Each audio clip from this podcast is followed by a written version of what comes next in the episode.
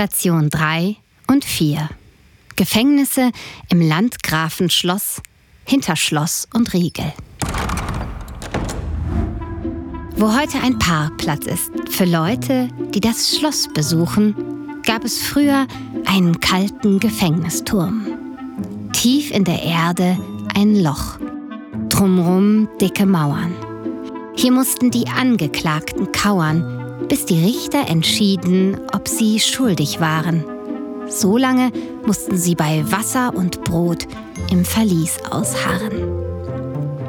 Alle Diebe, alle Menschen, die vielleicht Unrecht taten, liefen auf denselben Steinen hoch wie ihr jetzt gerade. Doch damals gab es keine Gefängnisstrafe. Nach dem Urteil bekamen die Menschen gesagt, was ihr Verbrechen sühnt, das heißt wieder gut macht. Als Strafe wurden sie manchmal von allen verspottet, aus dem Lande vertrieben oder verdroschen. Es gab wenig Gesetze, die Menschen davor schützten, lange zu Unrecht im Kerker zu sitzen. Katharina verbrachte in diesem Hexenturm hier zehn lange Monate.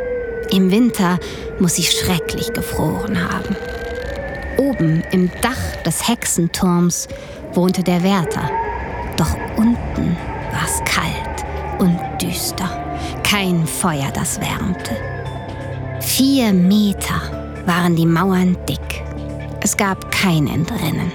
Ihre Lage war so verzwickt, doch es gab kaum eine Chance, sich zu retten, außer durch Menschen, die sich vor sie stellen. Doch weil keiner Katharina half, nahm die traurige Geschichte von hier ihren Lauf.